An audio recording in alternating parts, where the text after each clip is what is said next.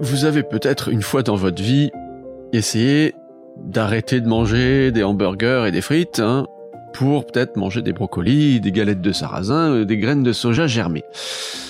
Vous vous êtes dit euh, c'est mieux pour ma santé, c'est mieux pour ma ligne, puis euh, peut-être aussi c'est mieux pour la planète, parce qu'on sait que ces nourritures riches et industrielles sont très consommatrices d'eau, d'énergie, d'engrais. Ça libère beaucoup de gaz à effet de serre dans l'atmosphère, et puis on sait quel enjeu c'est devenu aujourd'hui. Mais bizarrement, vous n'y êtes peut-être pas arrivé. Alors moi, j'ai envie de vous présenter aujourd'hui Liane Schmidt, chercheuse en neurosciences cognitives à l'Institut du cerveau. Parce qu'elle a peut-être une solution pour vous, pour moi, pour notre planète, on va en parler, parce qu'elle mène des recherches sur la façon dont notre cerveau gère notre appétit, nos envies euh, de gras, de sucré, de salé, ou de brocoli, d'un simple verre d'eau, je ne sais pas. Comment notre cerveau aussi produit ces moments, on a une fringale, d'un seul coup on se contrôle plus, bon voilà. Et tout ça, ça pourrait peut-être nous aider à être un peu moins esclaves de ces mécanismes et de la façon dont ils peuvent être enclenchés aussi par des publicitaires.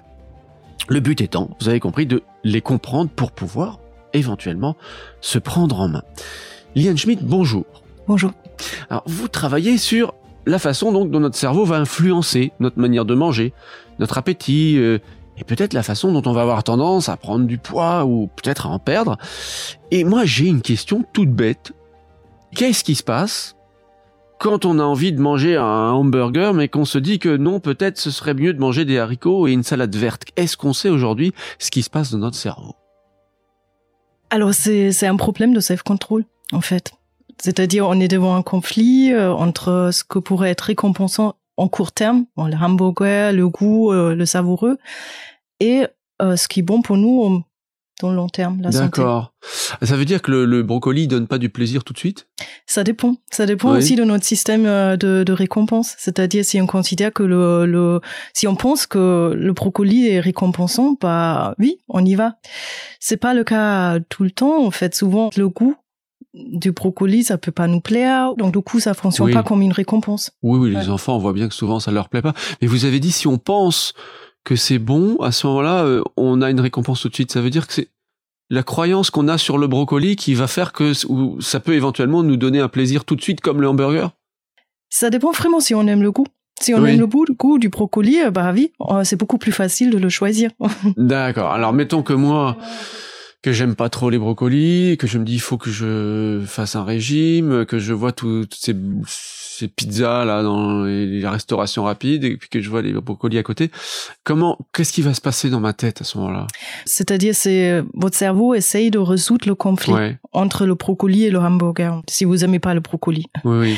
Et, euh, et la façon dont il fait ça, il recrute euh, des régions en fait euh, cérébrales qui sont liées à la récompense d'une part, mais d'autre part aussi à une modulation de la valeur qu'on attribue aux choses, de notre préférence. Et on pourrait dire que c'est des régions plus raisonnables ou plus euh, de self-control. Et ce sont essentiellement donc ces deux régions. Euh, c'est une région qu'on appelle en fait le cortex ventromédial préfrontal, tout monde dans le cerveau. où dans le cerveau ça, Alors c'est derrière notre front. D'accord. Ouais. voilà.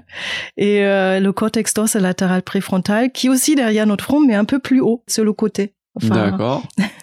ces deux régions-là, ils, ils, interagissent. Donc, le cortex ventromédial préfrontal, tout devant, bah, lui, il flash sur nos préférences. Ils encodent nos préférences. Qu'est-ce qu'on aime, en fait? On n'aime pas le brocoli, donc il s'active moins. Ou on aime euh, le, le hamburger, là, il s'active beaucoup. Ah, d'accord. En IRM fonctionnel, par exemple. Donc lui, euh, c'est la préférence qu'on a au départ. Et puis vous dites le, le dorso-latéral, lui, il, va être un Alors peu le dorso-latéral préfrontal, il agit comme comme un frein on dirait en fait, ou comme un modulateur en fait de notre préférence euh, exprimée dans, dans PFC, euh, dans VMPFC, dans ventre médial. C'est-à-dire lui, il dit, bah là, on devrait shifter notre notre préférence plutôt peut-être vers le brocoli parce que c'est mieux en fait euh, si justement on veut perdre du poids ou s'alimenter plus sainement à cause d'une raison médicale. Donc là, le DLPFC rentre en jeu pour pondérer l'envie immédiate sur lequel le VMPFC va s'activer. Oui, oui, oui. Donc c'est la partie raisonnable, mais si on euh, fait fonctionner son dorso latéral comme ça qu'on décide euh, à manger des choses très saines mais qu'on n'aime pas beaucoup, est-ce qu'on a quand même du plaisir? C'est pas un peu un moralisateur, c'est pas un contrôle qui à la fin peut exploser. C'est-à-dire que si on passe son temps à se forcer à faire des choses euh, qui nous plaisent pas, est-ce qu'à un moment ça, ça risque pas de, de tomber cette barrière? Bah, je pense en fait c'est vraiment lié pas du tout en fait au plaisir, c'est vraiment de la raison. En fait, le self control, c'est un mécanisme, c'est une région qui joue un rôle en fait qu'on doit euh, shifter un peu nos préférences vers l'option en fait euh, plus raisonnable. Le, le plaisir, c'est vraiment en fait le système en fait euh, de récompense en fait euh, qui qui non pas vraiment, c'est-à-dire la motivation de vouloir préférer quelque chose, c'est le système de récompense qui va y aller. Donc ça, c'est encore une autre partie du cerveau. Hein. Bah, ça, ça inclut aussi des parties en fait euh, sous-corticales au milieu du cerveau. Oui, oui, oui. Euh, comme le striatum ventral, c'est la partie la plus ventrale, la plus devant d'une structure qui s'appelle en fait, euh, c'est-à-dire qu'un ensemble de noyaux qui forment les ganglions de la base. Voilà, et qui, qui font qu'on va se jeter sur tout ce qui est euh, riche, gras, sucré. C'est-à-dire, c'est ça qui va activer notre, euh, notre, notre, notre comportement, en fait, vers, en fait, euh, ouvrir le frigo, ou, en fait, faire un effort pour obtenir, en fait, une récompense comme la nourriture. Donc, quand on veut être un peu moins impulsif par rapport à la nourriture, il faut développer son cortex dorsolatéral, c'est ça? Oui, c'est ça. Comment on fait? Alors, comment on fait? Bah déjà le cerveau est très plastique. Donc en fait, c'est-à-dire c'est nous on a trouvé dans nos études que notamment en fait l'anatomie, c'est-à-dire le volume du cortex dorsolatéral préfrontal, mais aussi du ventre médial préfrontal, prédisent combien les gens en fait font des choix diétiques raisonnables. C'est-à-dire plus qu'il est volumineux ces deux régions-là, pas plus le, choix est self-contrôlé euh, et raisonnable. Donc vu que le cerveau est plastique, euh, bah on pourra utiliser, on s'entraîne en fait souvent en fait euh, dans les situations où on utilise ces deux régions-là. Donc du coup, on les gonfle en fait, c'est-à-dire euh, anatomiquement, ils vont se développer. Après, en fait, euh, je sais pas s'il y a des interventions en fait qui qui nous incitent à, à, à développer notre self-control et donc utiliser plus souvent notre DLPFC, notre dorsolatéral préfrontal. Donc il y a, y a, des gens qui naturellement ont un, un cortex dorsolatéral préfrontal plus petit, donc ils vont être plus vulnérables c'est-à-dire, ils vont euh. choisir plus sur le goût et moins self-contrôler, en fait. Euh, en tout cas, ce qu'on a trouvé dans nos études chez les sujets sains, qui ont en fait un IMC normal. Oui. En fait, donc là, ça varie. Enfin, le volume varie, c'est-à-dire ce qu'on regarde en volume, c'est euh, la substance grise, les neurones. Oui. Euh, et plus qu'il y a de substances grises, plus en fait, euh, les gens étaient self-contrôlés dans des choix diétiques. Donc oui, ça varie à travers les gens. Mais et ça, c'est à la naissance, c'est c'est génétique, euh, c'est. Euh, vu que c'est plastique, ça suggère que peut-être en fait, euh, dans ce moment-là de la vie où on a testé ces gens-là, eh ben, peut-être euh, ceux qui avaient un DLPFC plus développé, bah, c'était aussi ceux en fait qui euh, faisaient des choix plus raisonnables ou s'entraînaient plus en self-control, étaient dans des situations, dans une situation de la vie où en fait ils s'utilisaient plus souvent ces deux régions-là. Mais vu qu'on connaît pas encore bien en fait, mais euh, qu'est-ce qui fait développer le DLPFC, le VMPFC, c'est vraiment difficile à dire. D'accord. Ouais. Parce que quand on vous entend, on a l'impression que c'est une partie du cerveau qui sert à à attendre aussi, à ne pas se jeter sur ce qui est facile quand ça se présente. Et donc, euh, est-ce qu'une éducation euh, où on amène les enfants à parfois ne pas se, se, livrer à leurs envies du moment, à être capable d'attendre le cadeau du Père Noël, de, de, de travailler d'abord, faire ses devoirs avant de jouer à la PlayStation, tout ça, tout ça, ça, à votre avis, ça fait intervenir aussi le dorsolatéral oui, ou... oui, ça fait intervenir mmh. le dorsolatéral, mais aussi des régions plus pariétales qui sont plus en arrière du cerveau mais bien avant le cortex visuel qui est tout en derrière en fait, euh, donc qui sont vraiment sur le côté. Donc euh, ça c'est des régions en fait, euh, c'est-à-dire le dorsolatéral préfrontal, c'est pas la seule région en fait impliquée dans du self control. Dans une situation de choix diétique en fait où on doit en fait euh, euh valoriser plus euh, la santé que le goût, là, il rentre en jeu, en fait. Mais par contre, en fait, euh, il y a d'autres situations de self-control, par exemple la, la gratification euh, euh retardée, euh, oui. delayed gratification. Là, c'est aussi des régions plus pariétales qui, qui s'activent, en fait, avec la patience. Donc, on est capable d'attendre la récompense. Oui. Euh, c'est ce fameux expérience de, de, Walter Miskell dans les années 70. Euh, le marshmallow, c'est ça? Voilà, les marshmallows. Alors ça, ça s'appelle la euh, gratification retardée. Retardée, euh, c'est-à-dire ouais. en anglais delayed gratification. Oui, oui, oui, gratification différée. différée Comment voilà. ça fonctionne? Rappelez-nous un petit peu l'expérience parce que tout le monde Alors la connaît on fait, pas. on met les gamins devant les marshmallows ouais. et on leur dit en fait, bah écoutez, si si tu es capable en fait d'attendre en fait que l'expérimentateur présentatrice va revenir, bah, elle va revenir avec un deuxième marshmallow. Et là, en fait, on les laisse seuls et euh, ça varie à travers les gamins énormément. Est-ce qu'ils sont capables de, de dire non, non, non, je veux pas le toucher? Donc, ils ont 10 000 stratégies, ils reniflent le truc ou ils essayent de les dévaloriser. C'est très marrant, en fait. Euh, c'est des vidéos euh, sur YouTube qu'on peut regarder aujourd'hui, en fait.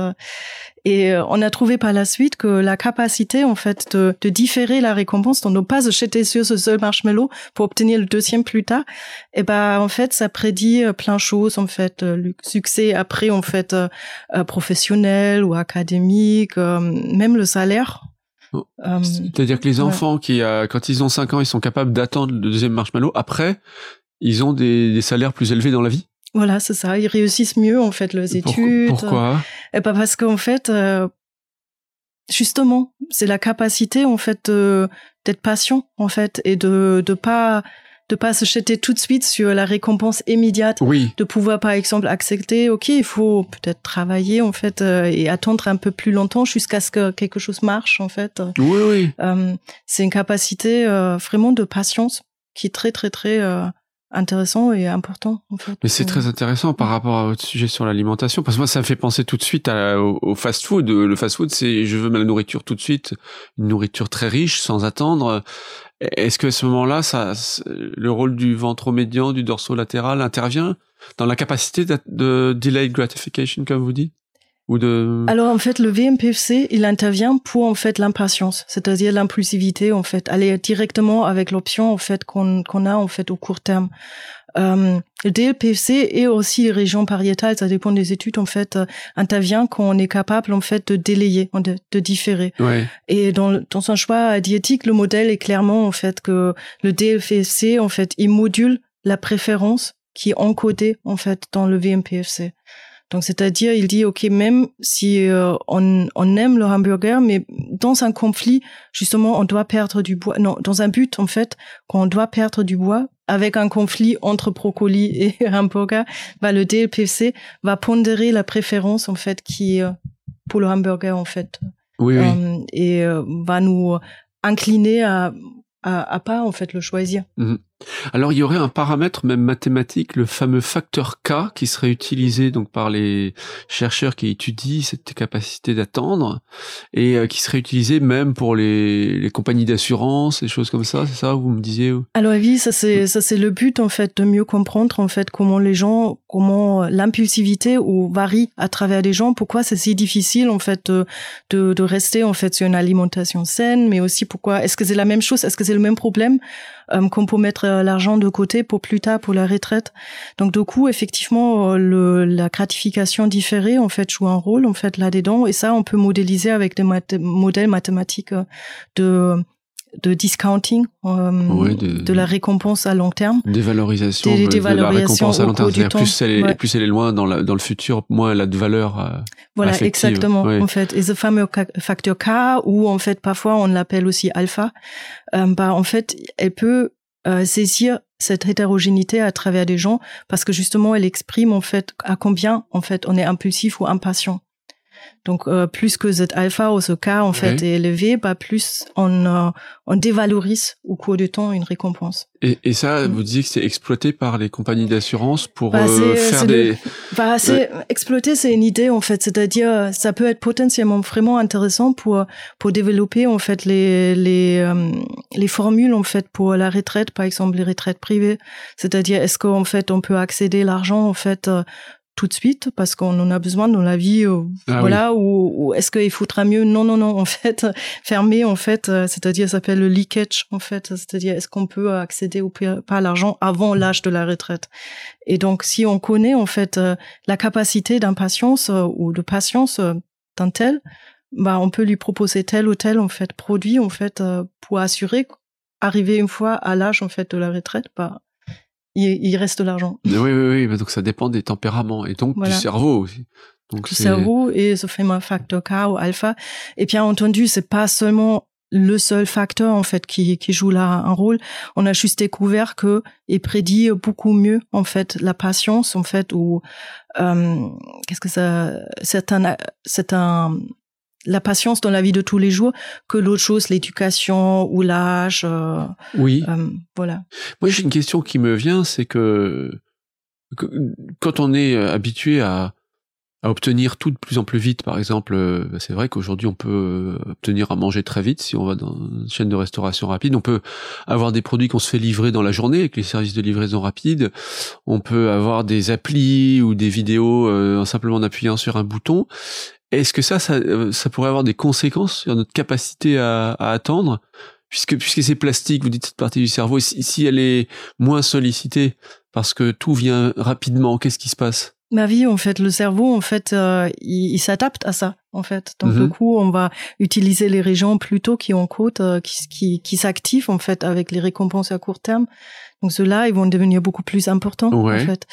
Euh, c'est c'est c'est c'est la c'est l'idée de la plasticité du cerveau en fait que ça s'adapte vraiment en fait à à à comment on vit en fait et euh, les comportements les processus psychologiques en fait qu'on a le plus souvent qu'on est qu'on recrute le plus souvent Oui. dans notre vie quotidienne en fait Euh, si on est tout le temps dans l'immédiat dans l'impatience euh, euh, ou non dans la récompense en fait euh, à court terme bah là on utilise beaucoup moins en fait des régions qui en coûtent plutôt qui sont importantes pour la patience Oui. Et donc, euh, si on vit dans un environnement social où tout arrive très vite, à la limite, ce que vos travaux suggèrent, c'est que euh, on va être aussi euh, plus attiré par euh, tout ce qui est ventromédian, tout ce qui est euh, on va rechercher de la récompense alimentaire rapide, et donc ça peut favoriser à la limite la prise de poids. Est-ce que ça va jusque là Est-ce que ça peut interagir avec le- cet enjeu de santé publique et l'obésité, le surpoids? C'est complexe en fait parce qu'en fait c'est pas parce qu'en fait euh, on est en surpoids ou obèse que on utilise tout le temps en fait euh, seulement les régions en fait euh, qui ont coûte la pré- préférence à court terme. Ah, euh, qu'on me dit même avec ce facteur alpha ou K en fait il y a plein d'autres facteurs qui jouent un rôle en fait qui interagissent avec ce K et ce alpha euh, dans notre vie. Et notamment ce qu'on a nous trou- trouvé dans, dans nos études c'est que des patients obèses qui sont dans un parcours de chirurgie bariatrique c'est-à-dire où on raccourcit en fait l'intestin euh, c'est-à-dire on le rend plus petit. Mhm. euh, et ben ceux-là en fait s'activent euh, le système de récompense beaucoup moins que le sujet sain qui n'ont pas de problème de poids et c'est contre-intuitif on pourrait dire bah non en fait euh, euh, ils devraient avoir besoin en fait euh, plus de leur, ils devraient utiliser plus le système de récompense mais en fait non ils l'utilisent pas autant Ça veut dire qu'ils ont moins de plaisir en mangeant ça ou- oui, ça pourrait Oui. ça être, ça pourrait être ça. C'est un peu comme dans les addictions. En fait, on a besoin plus de drogue pour en tirer en fait un bénéfice, D'accord. euh, une récompense. Ouais. Donc là, il faut plus de quantité de nourriture pour éprouver du plaisir.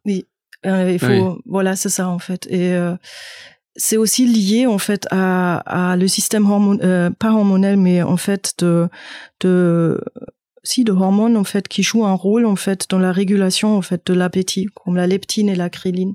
Oui. Donc la leptine, elle exerce en fait un effet inhibi- inhibiteur sur les parties du cerveau qui sont homéostatiques euh, par rapport à la nourriture, c'est-à-dire qui signalent au cerveau, là il y a un manque d'énergie, il faut y aller, il faut chercher une nourriture pour stocker, restocker les stocks. D'accord. Et donc la leptine, elle inhibe en fait ces régions homéostatiques. Mais elle fait aussi autre chose, elle va juste à côté dans les ganglions de la base, euh, comme mentionné à tout à l'heure, donc tout au milieu du cerveau, et notamment dans ces parties les plus ventrales, le striatum ventral, Uh-huh. là où il y a les récepteurs dopaminergiques. Oui. La dopamine qui signale la récompense, en Oui. fait. Et la, la leptine, elle inhibe ces, ces récepteurs-là aussi. Donc, il inhibe, il, il inhibe euh, le système de récompense. Et dans l'obésité, il y a beaucoup de, il y a beaucoup de, de leptine. Donc, elle fonctionne pas autant, en fait, Oui. comme, comme, euh, comme, comme chez les sujets sains.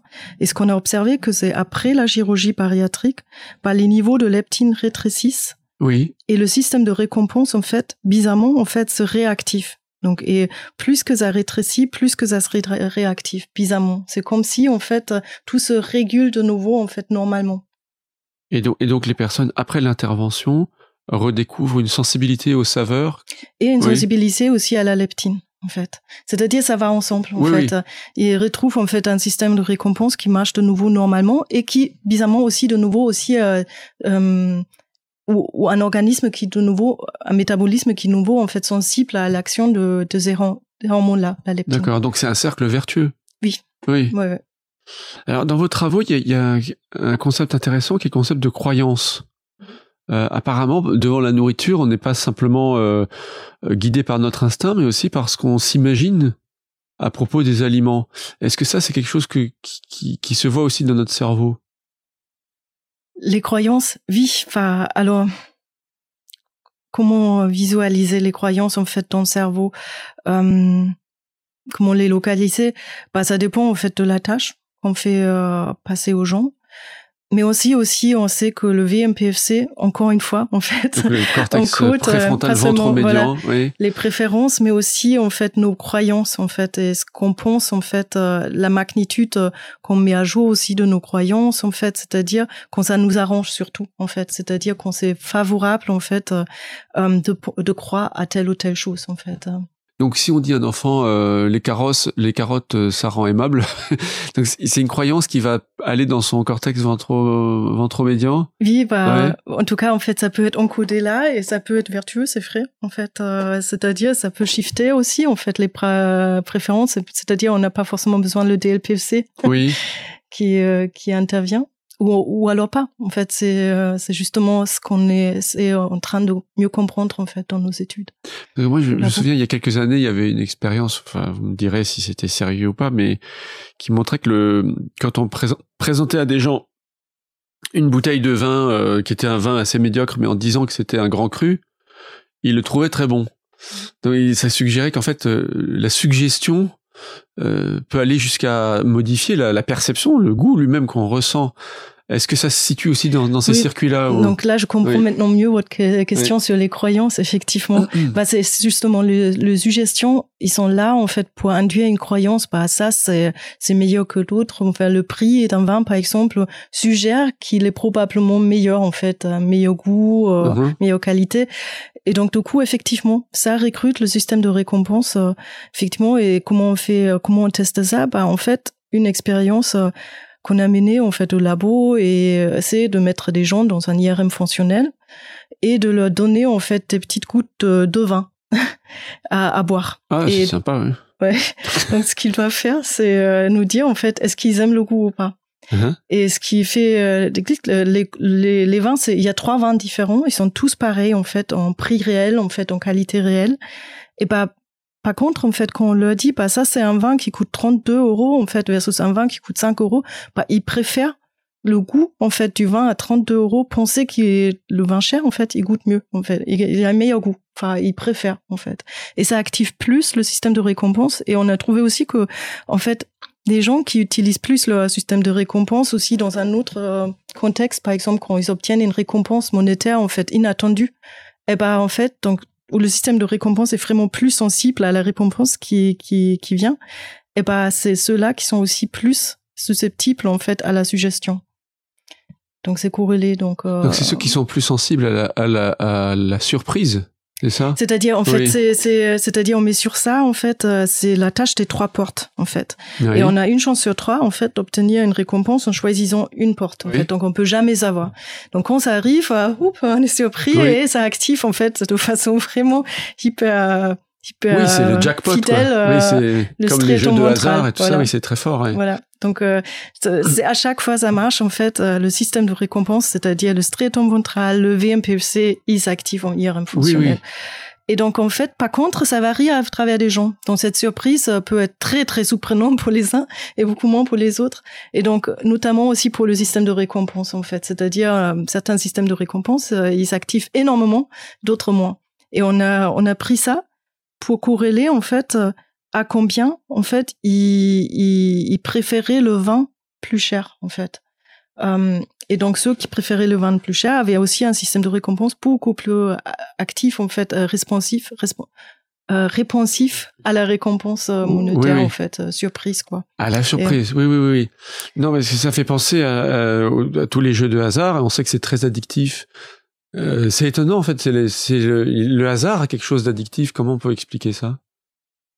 Parce qu'on peut se dire, spontanément, on préfère être sûr d'avoir, euh, je sais pas, une pizza quatre saisons si on a commandé une pizza quatre saisons. Mais parfois, vous dites que si on a autre chose que ce qu'on attendait, ça peut être euh, génial pour le système de récompense. Bah oui, c'est euh, c'est psychologique en fait. C'est déjà euh, la récompense en soi, mais effectivement le système en fait euh, dans le cerveau qui encode en fait la récompense joue aussi un rôle dans les addictions. Oui. Et notamment dans les addictions et les hypoactifs souvent en fait. C'est-à-dire on a besoin de plus en plus de drogue, de récompense en fait pour pour pour en tirer en fait un bénéfice. Et ça veut pas forcément dire qu'on aime en fait la, la, la, la, récompense. Donc ça c'est encore autre chose, ça c'est le plaisir en fait. Mais euh, euh, c'est c'est-à-dire le système dopaminergique, il encode la motivation à combien on, on cherche la récompense. Oui, oui, oui, Et c'est autre chose que quand on obtient la récompense, à combien plaisir on en tire en fait. Mm-hmm. Bah, L'expérience des, des, gouttes de vin est assez fascinante, je trouve, parce que c'est ça veut dire que les attentes qu'on place sur un produit vont changer la perception. Et, évidemment, enfin, je sais pas, est-ce que les, le marketing va pas tirer parti de ça? Dire euh, un produit de marque, par exemple, il a déjà été apprécié de beaucoup de gens, donc euh, c'est forcément qu'il y a une qualité derrière. Est-ce que ça va pas finalement euh, inciter n'importe quel individu à aussi aller vers ce produit en se disant j'ai une attente par rapport à ce produit euh, c'est forcément un produit de qualité, donc je vais avoir du plaisir par rapport à ça? Et, est-ce que finalement le plaisir n'est pas là aussi à cause de cet effet de suggestion. Est-ce que c'est pas là que se trouve un peu le ressort des marques. C'est ça ma question en fait. C'est-à-dire en fait les marques, ils incitent en fait à acheter, c'est-à-dire à faire une action, à activer, euh, à, sortir de l'argent pour pour en acheter. Donc c'est vraiment la motivation pour le produit, se, se approviser le produit en fait. Mais ça veut pas forcément dire que ça donne autant de plaisir en fait euh, fois qu'on l'a acheté. Moi, j'ai l'impression que je vois parfois des, des jeunes filles qui euh, achètent un sac Louis Vuitton et qui ont un plaisir énorme juste parce que c'est Louis Vuitton. Et ah, oui. vous voyez, donc. d'accord, euh, d'accord, ok. Mais ça peut être aussi, en fait, quand on achète le sac, mais une fois acheté, bah, il reste dans le placard. Ah oui, oui d'accord. Ouais. c'est l'envie de s'acheter quelque chose, quoi.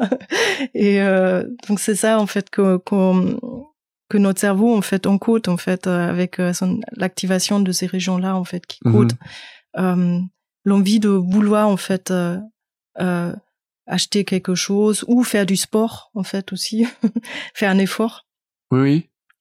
C'est c'est le même c'est la même partie du cerveau en fait le même système qui qui encode vraiment en fait l'activation du du comportement quand on est face à une récompense qu'on attend.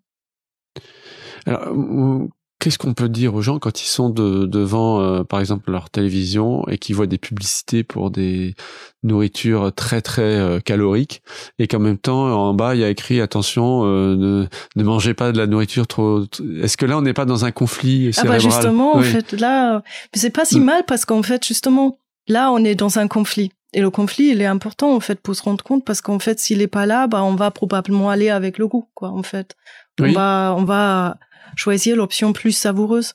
Mais quand il y a un conflit, et ça marche pas contre aussi, il faut aussi le but, en fait. C'est-à-dire, euh, le, la personne qui regarde ça, il faut qu'il a un but, en fait, de perdre du poids, en fait.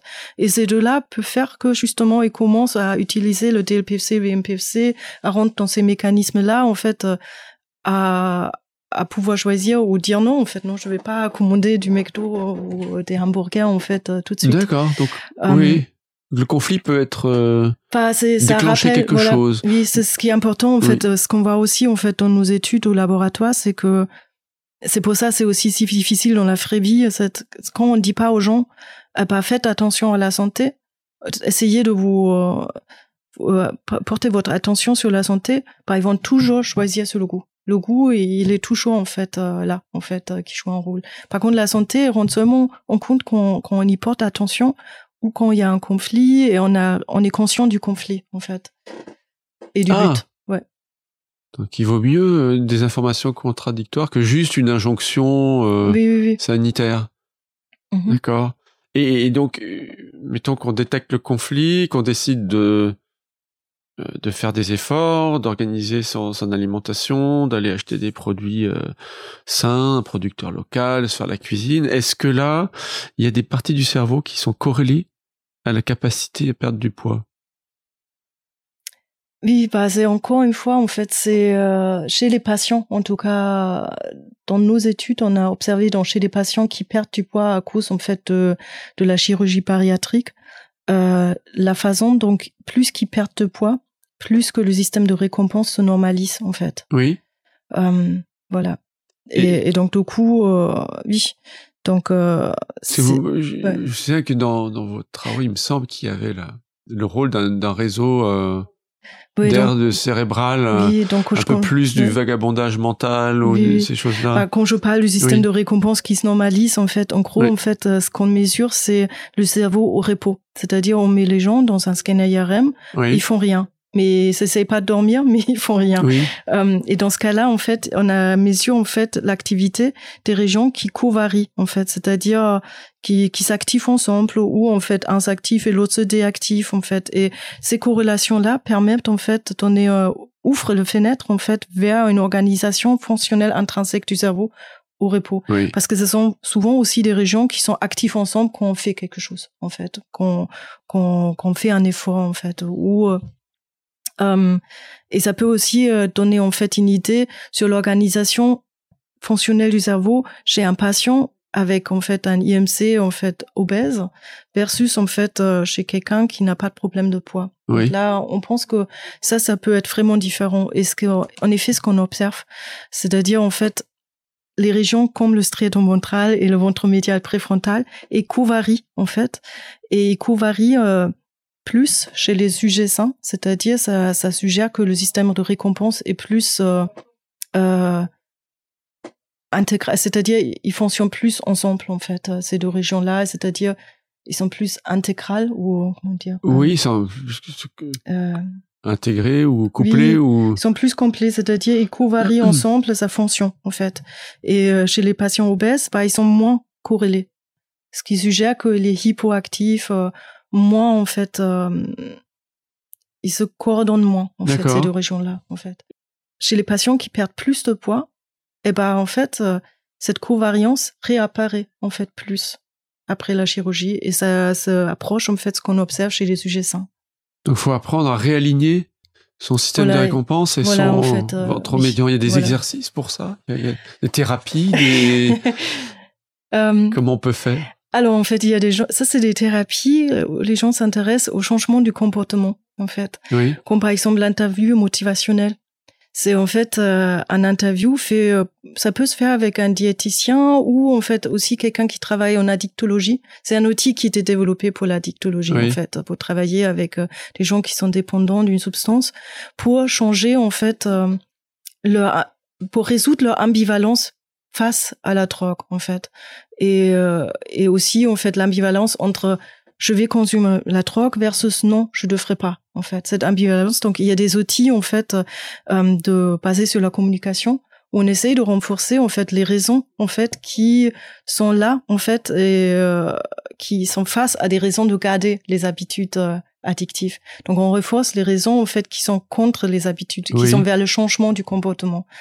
Et, et ça, en fait, on est en train d'étudier en fait aussi, euh, mais on ne connaît pas encore si euh, ça peut changer effectivement comment le système de récompense ou le DLPFC euh, rentre en jeu ou pas en fait. Est-ce qu'on peut changer la façon dont le cerveau en compte Quand vous dites renforcer de- les raisons qui pourraient euh, aller contre l'addiction, ça veut dire euh, faire prendre plus conscience à la personne de tous les ça. facteurs de sa vie qui... exactement, ouais. C'est-à-dire, on, on, on fait parler en fait euh, les personnes en fait sur tout ce qui fait pourquoi en fait ils consomment la drogue ou pourquoi en fait euh, les raisons de s'alimenter euh, pas super sainement sont bons en fait. Et pourquoi ils le font en fait versus bah pourquoi ils devraient changer en fait aussi. C'est Oui. et donc on essaye de augmenter en fait des discours en fait de changement pour résoudre cette ambivalence Oui, comme on peut Ouais. faire avec un fumeur en lui disant Voilà. euh, regarde, tu pourras de nouveau faire du sport, Oui, euh, tu risques moins d'avoir une maladie. Euh, mais, mal- mais dans le cas du tabagisme, euh, je sais pas si ça modifie vraiment les habitudes ou pas. En fait, c'est un des outils qu'on Ouais. utilise parmi plein d'autres, en fait. Donc, euh, après, effectivement, est-ce que ça aide ou pas? On essaye de mieux comprendre quand ça marche, pourquoi ça marche, en fait. Chez, chez qui ça marche euh, Qu'est-ce qui se passe au niveau du cerveau? Est-ce quelles régions euh, sont changées euh, dans leur dynamique euh, d'activation? Enfin, est-ce qu'il y a un changement aussi? En fait, on ne sait pas. Donc, euh, on sait dans il y a quelques études, mais très peu en fait sur euh, la l'alcoolisme en fait, où on a montré en fait qu'est-ce qui se passe quand les gens voient en fait euh, écoutent le, le, le discours de changement et ils voient un verre en fait d'alcool en fait, qu'est-ce qui change au niveau du cerveau? Mais on n'a jamais en fait combiné encore en fait qu'est-ce qui se passe quand ils doivent dire oui ou non en fait au verre. D'accord. Et alors, moi, ce qui est fascinant, c'est quand on voit ces, ces régions du cerveau, là, dorsolatéral, ventromédian, on se dit peut-être qu'il y a des outils euh, des, des, neurosciences, euh, le l'électroencéphalographie, le, neurofeedback, par exemple. Est-ce que c'est des systèmes qui vont de voir les zones du cerveau s'activer et puis de mentalement essayer de, produire une suractivation de, de cette zone-là en voyant le résultat en direct Est-ce que est-ce qu'il y a des tentatives bah, pour essayer de, euh, de, de, muscler son dorsolatéral comme ça ou d'atténuer l'activité du ventre médian? Oui, bah c'est c'est la promesse en fait de ces techniques de biofeedback. Enfin, si, euh, déjà en fait ils sont intéressants à comprendre juste fondamentalement qu'est-ce qui se passe, pourquoi, qu'est-ce qui Qu'est-ce que ça marche ou pas Est-ce que vraiment par le biofeedback, on peut induire en fait une plasticité du cerveau qui va en fait dans la région, euh, dans, dans la direction souhaitée en fait. Mais ça c'est euh, ça c'est un but en fait de recherche. Un autre but c'est après est-ce qu'on peut l'utiliser comme outil euh, effectivement. Après c'est très cher en fait. Si on utilise par exemple l'IRM en biofeedback ah, euh, computationnel, en fait c'est c'est super lourd en fait.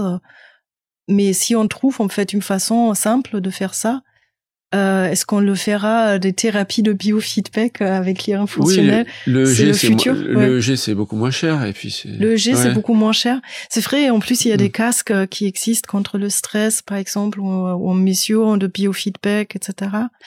Euh, des casques contre les, les, euh, C'est-à-dire en fait, c'est des casques de biofeedback en fait où on essaye en fait de lutter euh, contre le stress par le biofeedback en fait tout simplement en fait réduire le stress. après c'est c'est c'est un champ bien en grand développement en fait les produits existent mais il est possible aussi qu'il y ait un effet placebo comme avec les vins en fait. Euh, c'est-à-dire un casque quand même c'est assez c'est pas invasif c'est c'est frais mais en même temps biofeedback c'est waouh c'est génial en fait. C'est-à-dire on voit ses propres ondes en fait. On voit peut-être qu'on peut les influencer dans l'état qu'on se met en fait euh, mental. C'est génial en fait. Mais est-ce qu'il n'y a pas un effet placebo aussi associé parce que c'est tellement saliant en fait aussi? Oui, c'est-à-dire que si, si je vois de mes ondes euh, dorsolatérales qui augmentent, je me dis c'est bon, je vais, je vais juste prendre euh, un verre d'eau. On reparlera du verre d'eau parce que vous faites des recherches sur les verres d'eau, mais on n'a pas le droit encore d'en parler. Euh, non, je me demande juste euh, par rapport à la neuroplasticité, mettons que quelqu'un décide de changer d'habitude alimentaire. Sur quelles échelles de temps? Enfin, combien de temps il va falloir attendre pour que son dorsolatéral commence à se développer On a des idées là-dessus ou pas? Je ne connais pas en fait des études là-dessus. Combien de temps Combien de séances de l'interview motivationnelle, il faudra jusqu'à ce que le DLPFC a suffisamment de euh, moitié crise ou actifs suffisamment. Faut attendre des années ou ça peut arriver plus vite ou... euh, Je sais pas, ça, c'est des études vraiment sur la plasticité. Euh, les études que moi je connais, euh, c'est en fait sur les musiciens en fait qui s'entraînent en fait à faire une séquence avec les mains en fait et euh, avec, je crois, avec quelques semaines d'entraînement, déjà, en fait, le cortex somatosensoriel s'est développé dans les, euh, qui encodent les, les, les doigts qu'on a entraînés. Oui, oui, hein, c'est comme quand on se met à faire du footing, euh, au bout de trois semaines, on sent que on commence à avoir le bon rythme et qu'on se sent bien. Donc c'est quand même porteur d'espoir. Oui. Oui, oui, merci parce qu'on se dit que le rapport à l'alimentation, ça se passe dans la tête et que le cerveau est plastique et et qu'on peut changer peu à peu son même son attirance hein, pour certains aliments. Oui, on peut s'entraîner. Ouais. Donc euh, à suivre, notamment avec l'effet des verres d'eau, mais ça on en reparlera. Merci beaucoup Liane Schmidt de cet entretien et à très bientôt. C'était Braincast, la voix des neurones, le podcast de Cerveau et Psycho. L'entretien a été réalisé par Sébastien Boller, rédacteur en chef de Cerveau et Psycho, avec le concours de l'Institut du cerveau. Merci à Liane Schmidt et à Mathilde Salomon pour la préparation et la réalisation de ce podcast.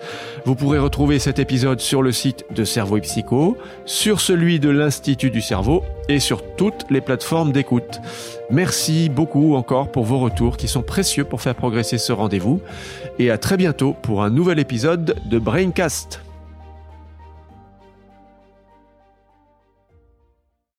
Je vous ai fait rire, pleurer et même peut-être trembler, mais mon plus beau rôle c'est de vous faire réfléchir. Je suis fragile et parfois j'ai peur de tomber dans l'oubli. Vous me reconnaissez? Je suis votre cerveau.